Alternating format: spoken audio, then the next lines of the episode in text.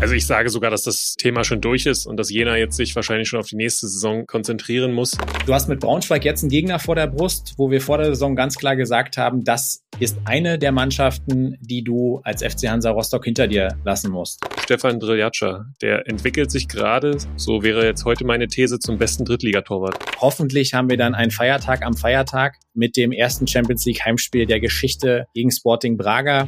Matthias Sammer ist No-Brainer und äh, wer da nicht seine erste Stimme gibt, würde auch Probleme kriegen. Also da klebe ich mir aus Verbundenheit direkt mal ein Nasenpflaster auf. Wir sind jetzt die Nummer eins in der Welt. Jetzt kommen die Spieler aus Ostdeutschland noch dazu. Ich glaube, dass die deutsche Mannschaft über Jahre hinaus nicht zu besiegen sein wird. Niki Tacker, der Podcast im Fußballosten mit Robert Hofmann und Sebastian König. Und ich sage herzlich willkommen zum Bundestrainer unter den Ostfußball-Podcasts. Herzlich willkommen bei Niki Tacker. Und an meiner Seite ist wieder mal der Matthias Sammer, die Kratzbürste unter den Ostfußball-Podcastern. Herzlich willkommen, Robert. Sportfrei, liebe Niki Tacker, Fangemeinde. Fußball Deutschland hat einen neuen Nationaltrainer. Es ist Julian Nagelsmann geworden, wie von dir, Basti, prognostiziert. Es ist die zweitbeste Lösung für Fußball Deutschland. Darum soll es heute aber bei uns nicht gehen, denn hier ist der Podcast für den Fußball Osten und ich glaube, der Fußball Osten hat uns am vergangenen Wochenende wahnsinnig viel Stories geliefert, die wir hier besprechen wollen und das machen wir heute. Wir gehen wieder im Sturzflug von der Champions League in die Bundesliga, zweite, dritte Liga und nicht zuletzt Regionalliga Nordost. Und Basti, wir steigen ein mit dem absoluten Topspiel der dritten Liga, dem Sachsen Derby, Dynamo Dresden, Erzgebirge Aue, Sonntagabend, volle Hütte. Wie hast du es wahrgenommen? Top, top, no. Mehr top, top.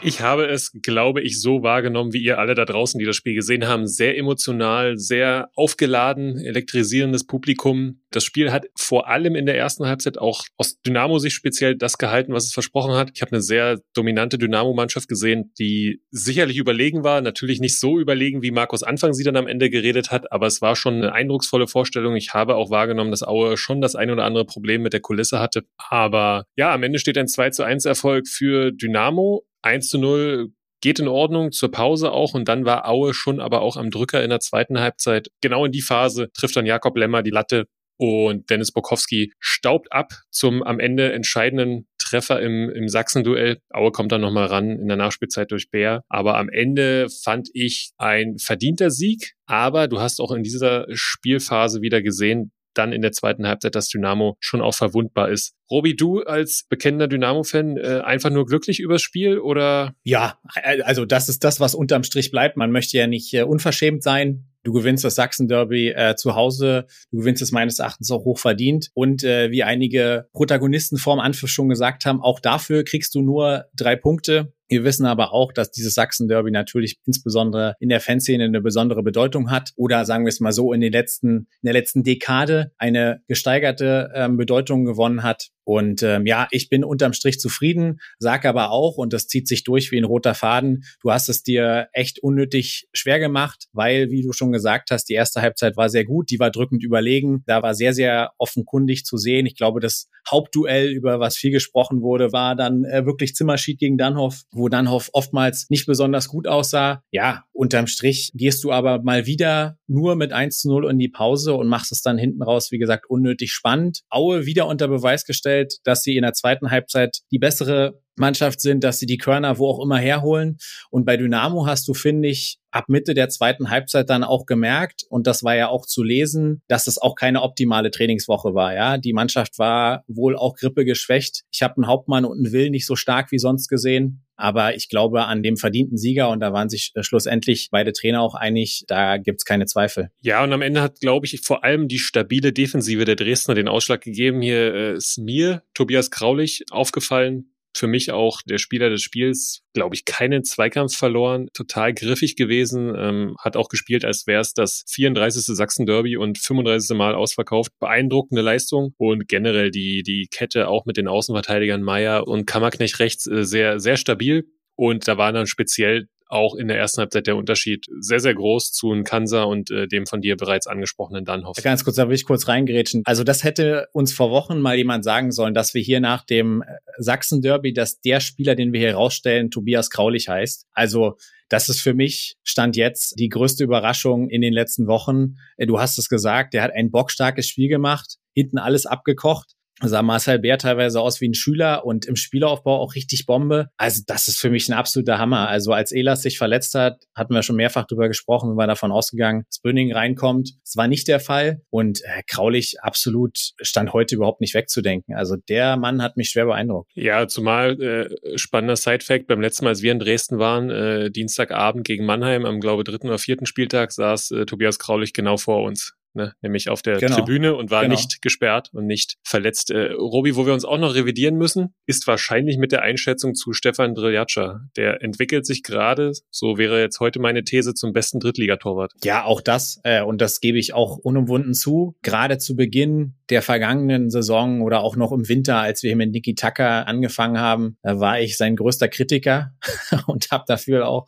viel Rückenwind kassiert. Und äh, wie du sagst, im Moment muss man sich da ganz klar revidieren der macht einen ganz, ganz starken Eindruck, er macht einen ganz souveränen Eindruck. Und es ist echt Wahnsinn. Das ist bei Torhütern und bei Stürmern was, was du ganz besonders wahrnimmst. Wenn die einen Lauf haben, wenn die gut in Form sind, dann funktioniert da alles. Plötzlich ist er auch am Ball stark. Abwürfe kommen punktgenau. Also krass. Und die vier Gegentore, die Dynamo bisher erst bekommen hat, da hat er einen sehr, sehr großen Anteil dran. Robi, äh, ansonsten zum Spiel fast ja alles gesagt. Es war schon aber auch nicklig. Ich hatte es angesprochen am Anfang. Ähm, Schiedsrichterleistung fand ich dem Spiel würdig. Würdest du mitgehen? Total, total. Haben Osmars Bundesliga erfahrener Schiedsrichter und genau richtig, so einen Schiedsrichter hier einzusetzen. Hat, glaube ich, 80, 90 Prozent seiner Entscheidungen auch komplett richtig getroffen, gerade hinten raus. Es gab eine kritische Szene, über die sich Markus Anfang auch äh, sehr, sehr stark echauffiert hat. War wieder da draußen wie ein Rumpelstilz hier mit hochrotem Kopf und das war die gelb-rote Karte für den erst eingewechselten Tom Berger. Ich bin da ein Stück weit bei ihm. Ähm, mit ein bisschen Fingerspitzengefühl schickst du ihn nicht mit Gelbrot vom Platz, weil insbesondere das erste Foul, was auch, glaube ich, sein erstes Foul im Spiel war, meines Erachtens nie und nimmer eine gelbe Karte verdient hätte. Aber dadurch ist hinten raus, glaube ich, mehr Unruhe reingekommen, als das gebraucht hätte. Insofern haben Osmars prinzipiell guter Auftritt, gute Wahl. Aber es sind eben dann die entscheidenden Momente, wo sich die Spreu vom Weizen trennt. Und da hat er meines Erachtens, das sage ich auch aus neutraler Sicht, nicht 100 Prozent hundertprozentig richtig gelegen beim Platzverweis. Halte ich dagegen. Erste Foul ist für mich klare gelbe Karte. Zweite kann man drüber diskutieren mit Fingerspitzengefühl. Die hätte ich persönlich nicht gegeben. Ich fand wiederum ganz lustig, dass Markus Anfang dann auch am Mikrofon bei Stefanie Müller-Spirrer gesagt hat, dass er doch 60 Minuten wirklich sehr, sehr ruhig war und sich dann darüber ein bisschen geärgert hat und die Karte nicht verstanden hat. Wer das Spiel gesehen hat, wer Markus Anfang gesehen hat, der weiß, dass er alles andere als ruhig war. Aber das kennen wir ja. Ja, sorry, der Auftritt danach war auch wieder er ist schon manchmal arg in seiner eigenen Welt, was äh, Selbst- und Fremdwahrnehmung äh, angeht. Das habe ich gestern danach auch wieder gedacht. Kann man nochmal argumentieren, ja, direkt nach dem Abpfiff, da sind viel Emotionen noch da. Du und Pavel Dotschew war auch am Mikrofon und es war kurz nach Abpfiff und Pavel Dotschew hatte verloren. Aber ja. Ohne ja, das jetzt von Markus Anfang zu bewerten, ich fand den Auftritt von Pavel Dotschew sehr reif und sehr sympathisch auch. Absolut. Da hat er wieder unter Beweis gestellt, dass er der Vater der dritten Liga ist und sehr sympathisch, sehr fair. Ich fand auch interessant seine Überlegungen zur Aufstellung vorher, warum zum Beispiel Stefaniak gespielt hat und Seitz nicht. Und unterm Strich ist es, glaube ich, so, dass die qualitativ bessere Mannschaft gewonnen hat, sich Aue aber beim besten Willen nicht verstecken muss. Und wir vielleicht, und das hoffe ich so ein bisschen, dass unsere Prognosen Prognosen für den FC Erzgebirge, ich glaube, war so Platz 8, Platz 10, irgendwie sowas, dass wir uns vielleicht dann noch korrigieren müssen und ähm, die vielleicht doch wieder etwas weiter vorne mitspielen. Und worüber wir auch noch sprechen müssen, ist einfach die schiere Anzahl an Derbys, die Martin Mennel gespielt hat. Das war sein 26. Sachsen-Derby. Absoluter Wahnsinn. Und das in den verschiedenen Ligen, muss man dazu sagen. Ne? Und äh, aber 26, das müsst ihr euch mal reinziehen. Das heißt ja wirklich knapp 13 Jahre plus das, du musst die Jahre noch abziehen, die sie mal nicht in der gleichen Liga waren. Okay, gab es vielleicht mal ein oder zwei Landespokalspiele höchstens. Also das ist eine Wahnsinnszahl. Und ich fand, äh, er hat auch eine super Leistung gebracht. Jetzt muss man wieder im Kopf haben, der, der Fehler im letzten Heimspiel dann auch zum Gegentor Aber äh, wer hat jetzt wieder gespielt wie ein alter Hase, alles sicher runtergepflückt, Top-Ausstrahlung, also beeindruckende Leistung und äh, auch, ja, wie du sagst, eine ganz, ganz beeindruckende Zahl. Ja, Bastian, wenn wir nach vorne gucken, welche Kontrahenten Dynamo und Aue am Wochenende haben, ich glaube, die Aufgabe, die Dynamo hat, jetzt am Sonntag in Essen an der Hafenstraße, meine These, diese Aufgabe ist tausendmal schwieriger als das Sachsen-Derby zu Hause. Und ich bin mir noch nicht sicher, ob Dynamo da als Sieger vom Platz gehen wird. Warum? Weil du guckst auf die Tabelle, du hast jetzt diese Bürde Sachsen-Derby erfolgreich hinter dich gebracht und ich könnte mir vorstellen, dass das so ein paar kleine Prozentpunkte Spannung vielleicht wegnimmt. Und wenn du die paar Prozentpunkte wegnimmst, hast du es an der Hafenstraße ganz, ganz schwer. Über den Kader, über die Position und sowas müssen wir gar nicht reden, dass Dynamo da der Favorit ist. Aber es ist so ein bisschen meine These. Da bin ich bei dir, zumal wenn wir das jetzt dann auch äh, ins Erzgebirge schauen, Aue spielt zu Hause gegen Regensburg. Fast schon wieder ein Ostduell, ne? auch mit äh, Joe Enox als, als Trainer. Denke ich, dass Aue da zu Hause ein gutes Heimspiel machen wird und auf jeden Fall punkten wird. Äh, bei Dresden ist es bin ich bei dir sehr, sehr gefährlich, aber der Blick auf die Tabelle verrät ja auch selbst ein Punkt wäre jetzt gar kein Problem und ich glaube, da, da sollten sie hinkommen, dass sie, wie wir auch schon mal vorgerechnet haben, immer mal einen Punkt holen auswärts, dann jedes zweite, dritte Spiel auch mal gewinnen, dann kannst du dir auch mal eine Niederlage leisten. Jetzt haben sie in Lübeck ja gewonnen, haben Aue geschlagen und jetzt sage ich, bist du mit einem Punkt an der Hafenstraße voll im Soll. Weniger voll im Soll ist äh, nach der ersten Heimniederlage in der Saison ähm, der HFC. Der Hallische FC findet sich nach der Heimniederlage gegen 1860 tatsächlich aktuell in der Tabellenregion wieder, wo sie möglichst am Saisonende nicht sein sollten, aktuell auf dem Abstiegsrang. Nach einer unglücklichen Heimniederlage gegen 60, um das ganz kurz zu machen, 60 in der ersten Halbzeit klar besser. In der zweiten Halbzeit der HFC viel besser und dann, boah, das tat schon beim Zugucken weh, was äh, wie und Dennis die die 100 Prozente haben liegen lassen und äh, mit der Kombination hast du es natürlich ganz, ganz schwierig, Punkte in der dritten Liga zu holen. Richtig. Und dann, dann wirst du bestraft und Halle wurde bestraft von zwei ehemaligen äh, Niki Tucker Fußballern, so kann man sie ja nennen, Morris Schröter, lange in Zwickau und Dresden gewesen, auch bei Hansa, glaube ich. Und Julian Guttau, dann Ex-Hallenser, macht das 2 zu 0 und äh, stoppt den Abwärtstrend von 1860. Wir hatten den Kollegen Jakobacci schon so ein bisschen abmoderiert. Gewinnen die 60er in Halle.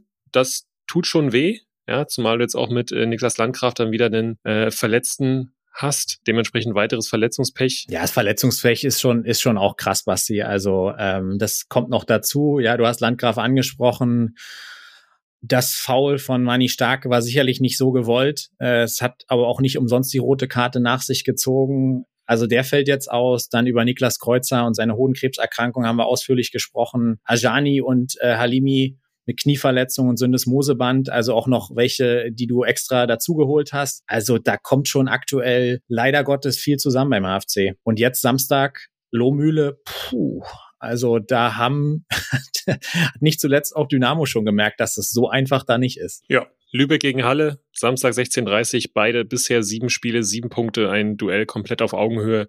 Und äh, insofern, immer wenn man Halle so ein bisschen gerade denkt, so, naja, jetzt müssen sie, jetzt müssen sie, oder was ist denn jetzt vielleicht los, dann haben sie bisher geliefert und dementsprechend drücken wir am morgigen Samstag alle Daumen für Sreto Ristic und Thomas Sobotzik. Alle Daumen drücken werden wir auch eine Liga weiter oben. Und zwar die Daumen drücken für den FC Hansa im Heimduell gegen Eintracht Braunschweig. Es wird die Rückkehr sein von Jens Hertel. Braunschweig wird, äh, wie jetzt zu lesen war, nochmal geschwächt antreten. Äh, Ucha fällt verletzt aus, der so ein bisschen die bisherige Überlebensversicherung äh, für die Braunschweiger war. Und Hansa muss, glaube ich, so ein bisschen wieder in die Spur kommen nach drei Niederlagen in Folge. Definitiv. Ich glaube, dass man aber unterscheiden muss in der Leistung. Also Hansa hat äh, wirklich eine ganz, ganz schwache Anfangsphase erwischt, lag völlig verdient nach 17 Minuten 2-0 hinten. Dann hatten sie, haben sich so ein bisschen gefangen und müssen dann sogar, vielleicht kurz vor der Pause, aber vor allem nach der Pause hatten sie so ein, zwei Halbchancen vielleicht das 2-2 sogar machen auf dem Betzenberg. Aber am Ende musst du sagen, und das äh, verraten auch die Expected Goals Daten äh, von fünf für Kaiserslautern und 1,5 für Hansa, dass es ein dann auch in der Höhe äh, hochverdienter Sieg war. Lautern auch in allen Daten besser gewesen und die Tendenz ist relativ deutlich gerade an der Ostsee. Und du hast mit Braunschweig jetzt einen Gegner vor der Brust, wo wir vor der Saison ganz klar gesagt haben, das ist eine der Mannschaften, die du als FC Hansa Rostock hinter dir lassen musst. Wir wissen es, wir haben mehrfach darüber gesprochen, der Saisonstart war echt stark, der war überraschend gut.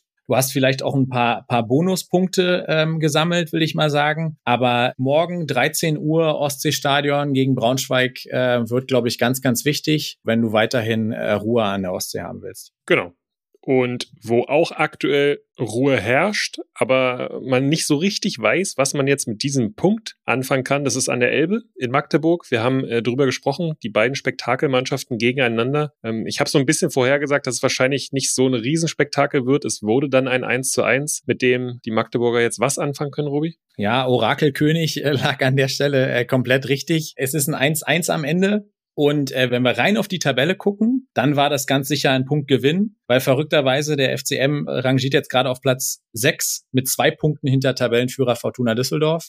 Also da ist wieder alles so lustig bunt eng beieinander. Gab wieder ganz wilde Ergebnisse in der zweiten Liga. Und ich glaube, nochmal zur Einordnung des Punktes, der ist komplett verdient so, weil in der ersten Halbzeit war Paderborn die bessere Mannschaft und in der zweiten Halbzeit ähm, war es der FCM. Trotzdem wird es den einen oder anderen geben, der sich sicherlich ärgert, weil äh, Joker Lukas Tainios macht zwar das 1-1 relativ spät, hat aber echt in der Nachspielzeit nochmal das 2 1 auf dem Kopf. Und wahrscheinlich mit dem Spielglück der ersten Spiele wäre das auch reingegangen, ist es aber nicht. Lange Rede, kurzer Sinn. Verdienter Punkt. Der FCM ist weiterhin bestens im Soll und äh, tritt jetzt Sonntag beim Club an. Ja, beim Club heißt bei der Mannschaft von Christian Fiel, die aktuell mit neun Punkten auf Platz zehn stehen, war sie punktgleich mit Hansa Rostock. Und ein spannender Fakt noch vielleicht zu Paderborn, die jetzt äh, den achten Punkt geholt haben, dann in Magdeburg und damit vor Schalke 04 auf dem Relegationsplatz liegen. Äh, Paderborn viereinhalb Kilometer mehr gelaufen als der 1. FC Magdeburg. Kann man vielleicht auch äh, so ein bisschen in Relation stellen mit dem Ballbesitz. Magdeburg natürlich wieder ganz, ganz viel Ballbesitz gehabt, Paderborn eher hinterhergelaufen, aber viereinhalb Kilometer mehr ist schon ein Brett. Ja, sie sind weniger gelaufen äh, als der SC Paderborn. Sie können sich aber, wie sich immer wieder zeigt, offensichtlich auf die Breite im Kader ähm, verlassen, weil es war schon ein bisschen auffällig, ähm, wenn man in die Startelf geguckt hat. Plötzlich äh, ist das erste Mal kein Amara Condé in der Startelf. Wir haben hier ihn zu Recht über den grünen Klee gelobt äh, mit Luca Schuler,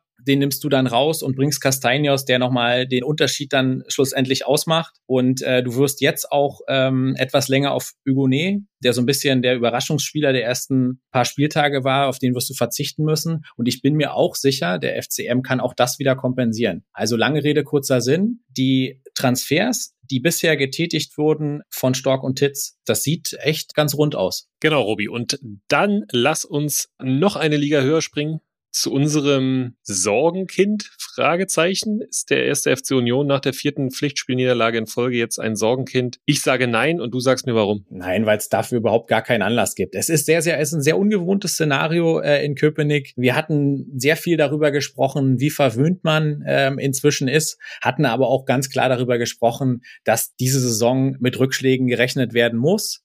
Und äh, bei Real Madrid in der 94. Minute zu verlieren, ähm, ist keine Schande. Und du kannst auch einfach mal, so wie die Konstellation sich gerade darstellt, zu Hause äh, gegen Hoffenheim verlieren. Aber natürlich geht's jetzt äh, beim FCU darum, äh, diesen Abwärtstrend zu stoppen. Und Basti, ich sagte, das ist keine einfache Aufgabe. Du musst am Samstag zu unserem letzten Gast, zu Tim Kleindienst äh, nach Heidenheim. Ja, ganz eklige Aufgabe, weil du natürlich auch, und das wird im Verein jetzt das oberste Thema sein, das erste Champions League Heimspiel steht an, nur vier Tage später dann im Olympiastadion gegen Braga am Feiertag, am 3.10. Und äh, da jetzt den Spagat zu finden, das Spiel dort dann in Heidenheim äh, professionell nach den Niederlagen. Das wird eine wahre Hammeraufgabe, aber ich glaube, dass auch da Urs Fischer ähm, die sicherlich fast erste schwierige Phase seiner, seiner Amtszeit bei Union, zumindest von den Ergebnissen her, dürfen wir auf jeden Fall gespannt sein, wie diese, wie diese Leistung dann ähm, da aussieht. Ich habe da ehrlicherweise gar kein Gefühl, was passiert. Wie sieht's bei dir aus? Ja, ich bleib dabei, dass Heidenheim eine schwierige Aufgabe wird für Union. Und wir wissen ja auch, dass äh, Union mit dem Ball mehr Schwierigkeiten hat als sonst. Und es könnte natürlich sein, dass Frank Schmidt auch genau darauf spekuliert. Ich glaube, es wird vielleicht auf ein Remis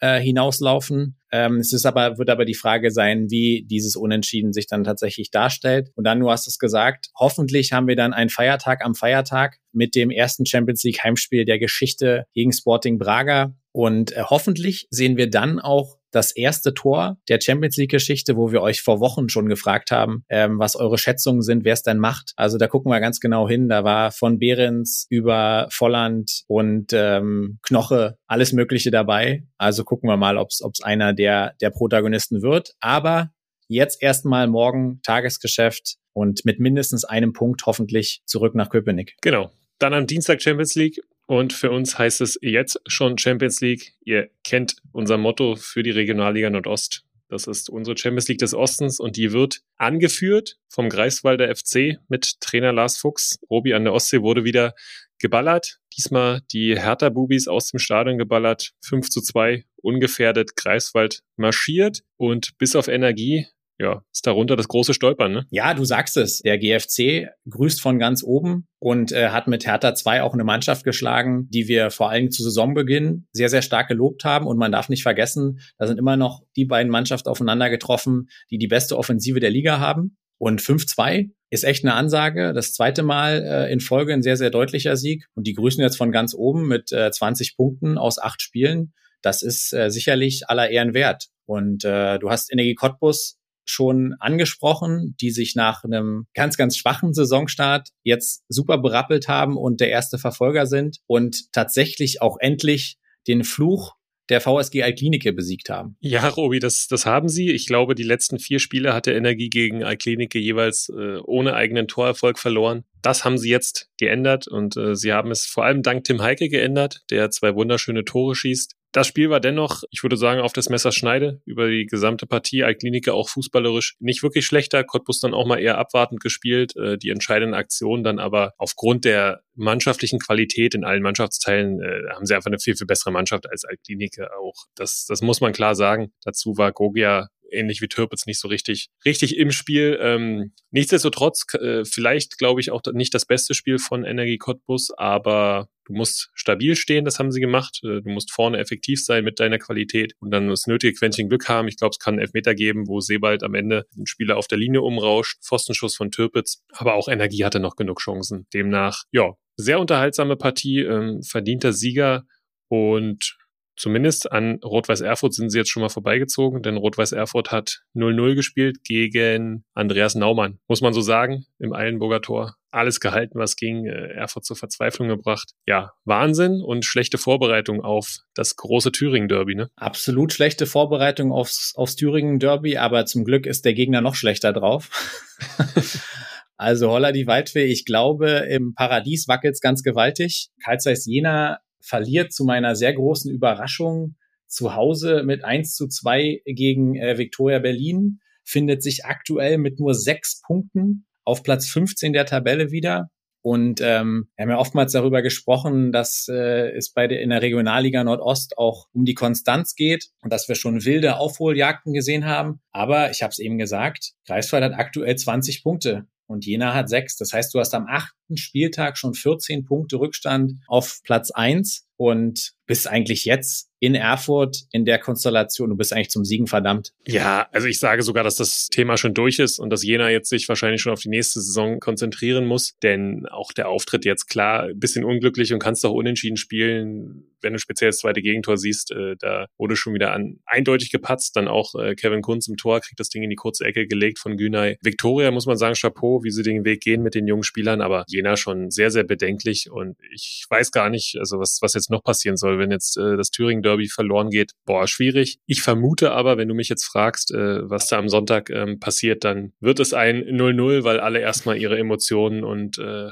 eigenen Körper und Köpfe in den Griff kriegen müssen. Ja, ohne Frage. Wir werden es auf jeden Fall verfolgen am Sonntag. Wir hatten auch dazu schon gesprochen, dass man gerade auf Erfurter Seite mit der Anschlusszeit und insbesondere mit dem Tag nicht so wahnsinnig happy war. Äh, Nichtsdestotrotz, das ist natürlich das Duell, worauf man schaut in der Regionalliga Nordost. Es ist ein ewiges Duell, es ist ein ehemaliges DDR-Oberliga-Duell und da kann man sich so oder so drauf freuen. Und die Konstellation, äh, die wir jetzt haben, bringt natürlich nochmal eine extra Brisanz. So ist es, würde ich sagen. Wer äh, noch auch Glück hatte, und damit machen wir auch die Regionalliga Nordost zu, war der Chemnitzer FC, zweiter Saisonsieg im Kellerduell beim BAK, aber auch da nötige Quäntchen Glück. Nichtsdestotrotz gab es den zweiten Sieg für die Chemnitzer, bisschen unten rausgerutscht, aber es bleibt auf jeden Fall Knirsch Das zeigt auch wieder diese Vorstellung und das klamme 1 zu 0 gegen den BAK. Aber ja, die eine oder andere Mannschaft hätte diesen Sieg gern genommen. Ja, und damit sind wir jetzt auch durch mit den Ligen und es wird mal wieder Zeit für eine Kategorie und dazu brauchen wir euch. Ah, darum sind solche Spiele ganz gut auch mal, dass du wieder mit beiden Boden total sauber bist. Ihr wisst es, 2023 ist das Jahr, wo wir 60 Jahre Bundesliga feiern und es gibt diverse Specials dazu. Jede Publikation äh, hat etwas dazu rausgebracht. Basti hat vor einigen Wochen äh, schon die Doku erwähnt und euch ans Herz gelegt, die von Belareti eingesprochen wird. Und auch wir wollen uns an der Stelle entsprechend einreihen, sind auch mehrfach von euch schon mehr oder minder auf die Idee gebracht worden und wollen etwas nostalgisch mit euch werden. Und zwar soll es darum gehen, wir wollen mit euch gemeinsam die Top 11 der DDR-Spieler in der Bundesliga definieren. Das heißt, es wird so laufen, dass Basti und ich jeweils für den Bereich Torhüter, Abwehr, Mittelfeld und Sturm Spieler nominieren, die unseres Erachtens in dem Kader DDR-Spieler der Bundesliga nicht fehlen sollten. Und ähm, danach seid ihr gefragt und wir werden euch bei Instagram mitnehmen. Und aus euren Stimmen heraus werden wir dann unsere Top 11 nominieren. Ja, absolut. Und ich habe richtig Bock, bin auch gut vorbereitet, Robi. Und dementsprechend würde ich sagen, wir starten auf der Position, wo wir beide völlig fehl am Platz wären. Im Tor, ich sag dir auch gleich meinen ersten Vorschlag.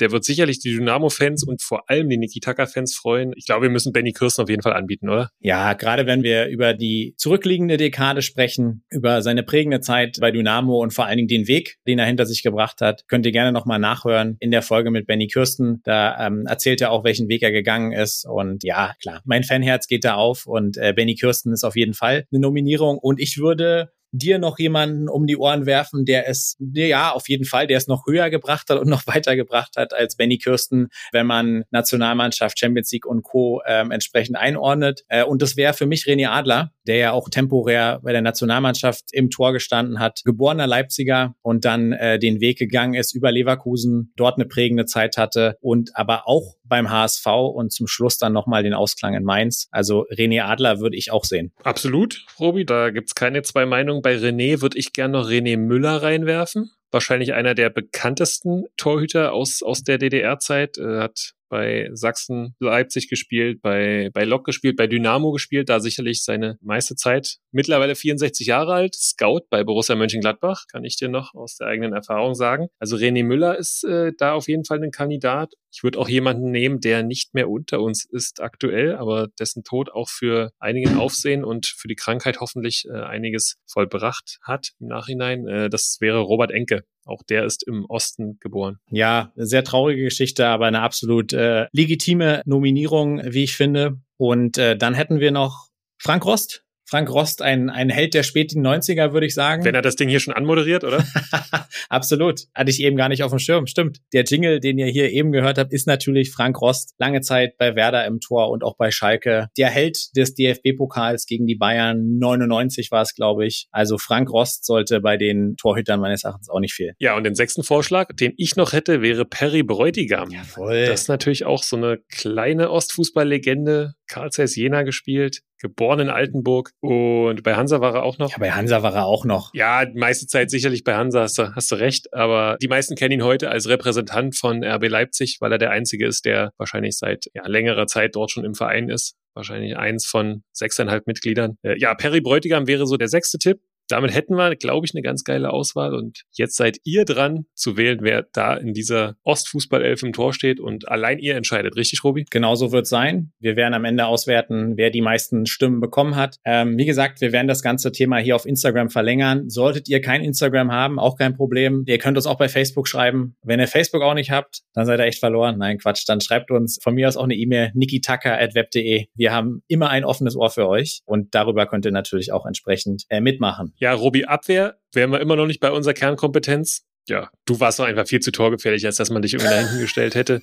Aber äh, sind wir ehrlich, ich glaube, Matthias Sammer ist No-Brainer. Also der ist nicht verhandelbar. Und wer da nicht seine erste Stimme gibt, würde auch Probleme kriegen mit dem Matthias Sammer des Ostfußball-Podcasts Robert Hofmann. Ich würde noch Thomas Linke und Marco Rehmer reinhauen. Ja, Linke sicherlich auch unterschätzt, aber ey, was war der für eine Bank in der Bayern-Verteidigung Anfang der 2000er? Äh, Marco Rehmer hast du angesprochen, ähm, erinnern sich auch viele von euch sicherlich, hat eine Hansa-Zeit gehabt, ist, glaube ich, ursprünglich aus dem Union-Nachwuchs und äh, dann lange Zeit auch für Hertha BSC aktiv gewesen, auch so ein bisschen so ein Anfang der 2000er sehr, sehr spannender Spieler gewesen. Und dann hau ich dir nochmal auch einen alten Recken um die Ohren, der jetzt vor allem als Trainer sich einen Namen gemacht hat, und zwar Dirk Schuster. Oh ja, sehr gut, geboren in Karl-Marx-Stadt. Und ich leg noch nach mit Heim, der die kurze Bundesliga-Zeit von Dynamo geprägt hat und dann später beim HSV noch eine Rolle gespielt hat. Der Kmetscher, Sven Kmetsch. Puh, Robi, du bist sehr kreativ. Interessante Wahl, würde ich jetzt nicht für abstimmen, aber wir werden ja auch nicht gefragt. Ich würde Toni Janschke noch nominieren. Ich würde Clemens Fritz noch nominieren. Auch der ist ja aus dem Osten. Und ich würde unbedingt gerne Jens Melzig dabei haben wollen, Robi. Ach, Jens Melzig, der Fleischer. Den hatte ich offen gestanden gar nicht hundertprozentig auf dem Schirm, aber du bist ja mit Toni Janschke und Clemens Fritz schon fast in der Gegenwart angekommen. Toni Janschke tatsächlich einer der ganz wenigen noch, sagen wir mal, Teilzeitaktiven und einen, der vor kurzem seine Karriere erst beendet hat und oftmals auch, ja, vielleicht ein bisschen unterschätzt wurde. Beim BVB Marcel Schmelzer. Muss dabei sein. Ja, damit haben wir neun Abwehrspieler, die wir euch zur Wahl stellen werden. Wir werden klassisch in einem 3-4-3 spielen. Und äh, ich glaube, Basti, wir kommen jetzt zu der Kategorie, wo sich der Fußballosten auch nochmal besonders herausstellen kann, und zwar Mittelfeld. Auch da gibt's den einen oder anderen No-Brainer. Ja, dann komm, hau mal gleich raus, deine drei No-Brainer, Robi. Ja, also No-Brainer Nummer eins ist der kurz vor der Wende geborene und vermutlich erfolgreichste Fußballer der deutschen Geschichte, Toni Groß. No-Brainer Nummer zwei, der wäre sicherlich von dir auch spontan gekommen, ein gewisser Michael Ballack, der jetzt Dass du vor dich allem traust, den zu nehmen, ist, finde ich schon ja, ganz komm, du, skandalös. du hast mich um die No-Brainer gebeten, da muss ich, muss ich so einstarten. Wahrscheinlich wirst du dir demnächst auch noch Sketcher-Schuhe kaufen. Einfach weil Michael die gerade so wunderschön äh, bewirbt. Ja, und Nummer drei, das ist so ein bisschen, die Älteren unter euch würden vielleicht was anderes sagen, aber einfach als 87er Baujahr wäre es für mich dann noch der Schneider Bernd, der Schnicks. Die drei würde ich auf jeden Fall wählen. Ich mache mal weiter. Ich gehe ein paar Jahre zurück. Ich wäre für René Riedlewitz. Mhm. Ich wäre für Heiko Scholz. Ich glaube, der muss auf jeden Fall auch dabei sein. Scholle, der heute noch im Dynamo-Trainerteam ist. Und die Zaubermaus hätte ich gern noch dabei. Darius Wosch. Darius Wosch. Also bei Darius Wosch geht ja jedem Bochumer ähm, hier auf jeden Fall das, das Herz auf. Das Fabertrikot auf. Och, großartig. Ja, und sicherlich dem ein oder anderen, äh, wir werden sicherlich unter den HörerInnen auch den ein oder anderen Herr Tana haben. Und auch da hat er in den Champions League Zeiten der Anfang der 2000er sicherlich seinen Stempel aufgedrückt. Und wir haben schon, naja, sagen wir mal, die kreative Seite schon ein bisschen abgedeckt. Und dann kommen wir jetzt nochmal ein bisschen zu ein bisschen Kantholz. Und wer da definitiv nicht fehlen darf, ist Jens Jeremies zum einen, der auch bei Bayern den Kreativen vor ihnen sicherlich den Rücken freigehalten hat. Werd die Szene mit Patrick Vieira nie vergessen. Hier die Mittellinie, da okay, da Auer. Das war großartig. Und dann äh, werfe ich noch jemand ins Rennen, den wir jetzt vor allem stimmlich sehr, sehr häufig hören, und zwar aktuell als TV-Experte aktiv. Früher unter anderem Borussia Dortmund, Tottenham Hotspur, und zwar Steffen Freund, der geborene Brandenburger, glaube ich. Stahl Brandenburg wäre mir jetzt auf jeden Fall noch eingefallen bei den Vereinen, wo er war. Ja. Wen haben wir noch vergessen, Basti? Jörg Heinrich haben wir vergessen. Champions League-Sieger bei Borussia Dortmund. Und ich hätte auf jeden Fall gern noch Paul Beinlich dabei, der auch irgendwie immer ein geiler Kicker war, geiler linker Fuß. Oh, bei linker Fuß hätte ich äh, und linke Klebe äh, gern mal eine geraucht. Zwei Tore im Pokalfinale. Die Unioner werden es noch wissen. Jörg Böhme. Also Jörg Heinrich hätten wir, Jörg Böhme auf jeden Fall und Paul Beinlich. Drei schöne Linksfüße hier reingebracht. Ja, bleibt noch einer übrig und äh, da ist es auch so ein bisschen die auch wieder die Prägung und wann ist man mit dem Fußball sozialisiert worden. Und äh, für mich war natürlich unter anderem das Sommermärchen äh, eine ganz besondere Nummer und deswegen werfe ich hier noch rein Tim Borowski, der in der WML von Deutschland 2006 tatsächlich eine Rolle gespielt hat. Wir erinnern uns alle, Argentinien, der Ausgleich von Miro Klose, initiiert von Tim Borowski. Das werde ich irgendwie immer in Erinnerung behalten. Und ansonsten hat er natürlich auch mit dazu beigetragen, dass der SV Werder Bremen, es wirkt wahnsinnig lange her, ist auch lange her, Anfang der 2000er, 2004, das Double geholt hat. So, Robi, und damit sind wir angekommen. Im Sturm, deine absoluten Paradedisziplin. Da, wo du immer die Netze zerschossen hast, haben auch folgende Spieler eventuell was zu suchen in unserer Ostfußballelf.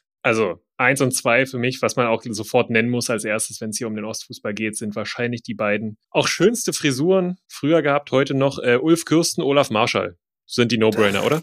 Also jeder, der was anderes sagt, hat den Fußball nie geliebt und hat den Ostfußball nie verfolgt. Ja, selbstverständlich. Die beiden haben Dynamo in den frühen und mittleren 90ern geprägt, haben dann aber noch mal viel, viel mehr ähm, die Bundesliga geprägt bei Bayer Leverkusen respektive dem ersten FC Kaiserslautern. Also da klebe ich mir aus Verbundenheit direkt mal ein Nasenpflaster auf. Großartig und die beiden sollten auch bei euch, glaube ich, Erwähnung finden. Wenn wir weiter gucken, wer auch so zur Wendezeit, würde ich mir zwei Namen um die Ohren schmeißen, die finde ich auch nicht fehlen sollten. Zum einen Andi Thom äh, und zum anderen Thomas Doll. Zwei Jungs, die vom ungeliebten BFC Dynamo kamen und dann aber auch in der Bundesliga noch ihren Stempel aufgedrückt haben. Oh ja, Tom und Doll, sehr gut, Robi. Spannende Jungs. Bleib mal bei Dynamo. Hätte gern Ralf Minge auf jeden Fall noch dabei. Und ja. bei Werder Bremen gab es auch mal einen Stürmer. Und zwar Bernd Hopsch, der auch echt geil war, geboren in Sachsen-Anhalt, also auch da ein waschechter Ossi. Ähm, deswegen wäre Bernd Hopsch da auch noch in meiner Auswahl. Sein Sohn, ja inzwischen ähm, der Stoßstürmer und von ähnlichem Format äh, bei Unterhaching, durften wir in der Reli gegen Cottbus erst kürzlich sehen. Und Cottbus ist für mich noch ein Stichwort, wenn wir ein bisschen in die Gegenwart gehen, sollte in dieser Elf alleine schon, weil er Legendenstatus in der Bundesliga und beim SC Freiburg hat. Ein Nils Petersen darf da meines Erachtens nicht fehlen. Und dann hätte ich noch einen, der so ein bisschen die Rumpeldekade des deutschen Fußballs äh, geprägt hat, aber sehr, sehr erfolgreich war, auch mit den Bayern. Carsten Janker. Carsten Janker. Sehr gut. Und der letzte Pick liegt bei dir. Wen nehmen wir denn da? Naja, dein letzter Pick, wen ich gern noch hätte, wer auch heute noch aktiv ist im Trainerteam, glaube ich, von Marco Rose, ist äh, Alex Zickler, der Edeljoker des FC Bayern früher. Hat gefühlt nie von Anfang an gespielt, hat immer getroffen, wenn er gespielt hat. Und äh, deswegen Zickler, die neunte Position. Und ich bin gespannt, wie ihr euch entscheiden werdet. Natürlich muss die Mannschaft auch noch trainiert werden. Und das ist aber, glaube ich, nicht so schwer, denn die drei Trainer, Robi, die dafür in Frage kommen, sind relativ offensichtlich, oder? Das äh, würde ich auch sagen. Ihr könnt uns da draußen gerne eines Besseren belehren. Aber wenn ich an Ostfußballtrainer denke, die auch in der Bundesliga Legendenstatus haben, denke ich in allererster Linie an Hans Meyer, an Ede Geier und Gott hab ihn selig, natürlich auch an Jörg Berger. Natürlich könnte man noch Klaus Sammer, Frank Pagelsdorf nennen, aber wie auch bei allen Positionen äh, fallen sicherlich euch da draußen auch noch viele Möglichkeiten ein. Das war jetzt mal eine Auswahl von uns. Ich hoffe, ihr habt äh, beim Hören ganz, ganz viel überlegt. Wer fällt euch denn noch ein? Wen habt ihr mal spielen sehen? Was waren so eure Idole? Und wir freuen uns auf jeden Fall auf den Austausch und ja,